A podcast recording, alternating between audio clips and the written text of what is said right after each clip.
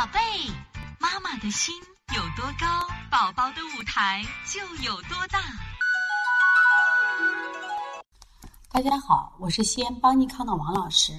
今天想给大家分享的是，通常到有医院啊，他做这个食物不耐受检测，一般是十四项。那么目前呢，我们西安也只能做十四项，北京呢能做九十项。那这十四项呢，我们来看一下啊，像牛肉、鸡肉、鳕鱼、玉米、螃蟹、鸡蛋、蘑菇、牛奶、猪肉、大米、虾、大豆、西红柿、小麦。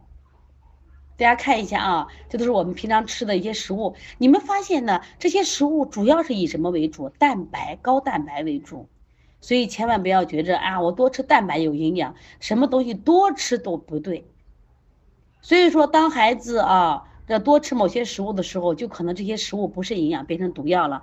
而且呢，我们让大家去检查食物不耐受，发现啊，最多的是牛奶和鸡蛋。现在我们再来分享一下邦尼康的这个医案啊，就是我们一个宝宝肉肉，男孩六岁，他反复感冒咳嗽，有鼻炎，早晚咳嗽，咳嗽了干什么呀？一个多月了，就是几乎是经常性的。然后每次医生都会让打头孢消炎，这次治好了，下个月又犯了，就会月月生病。后来呢，经朋友介绍来邦尼康调理。那我们就问这个孩子特别喜欢吃肥甘厚腻，而且这个妈妈呢，为了孩子做出牺牲，这位全职妈妈每天给孩子都做好吃的。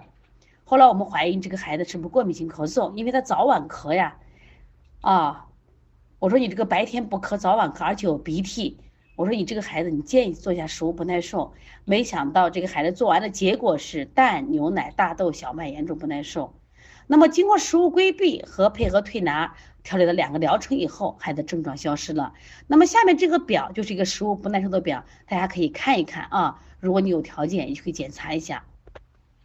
这是一个食物不耐受的单子，大家看到我们画杠杠的，这就是什么呀？就是我们指的他现在不耐受的。这有个标识，你看后面有个分级，有零、有加三、有加二。如果是零的话，说明他对这个食物是耐受的；如果是加二、加三的话，对这个食物是严重不耐受。就说鸡蛋是好的，牛奶也是好的，但是进入这个孩子身体里，他的免疫系统认为是毒药，他的免疫系统认为是有害物质，他会就产出排异反应。那本来其实有症状的，我们家长不知道，还在给他吃，那么他的病就越重。只是他表现系统不一样，有的表现在消化系统，有的表现在什么呀？我们的呼吸系统。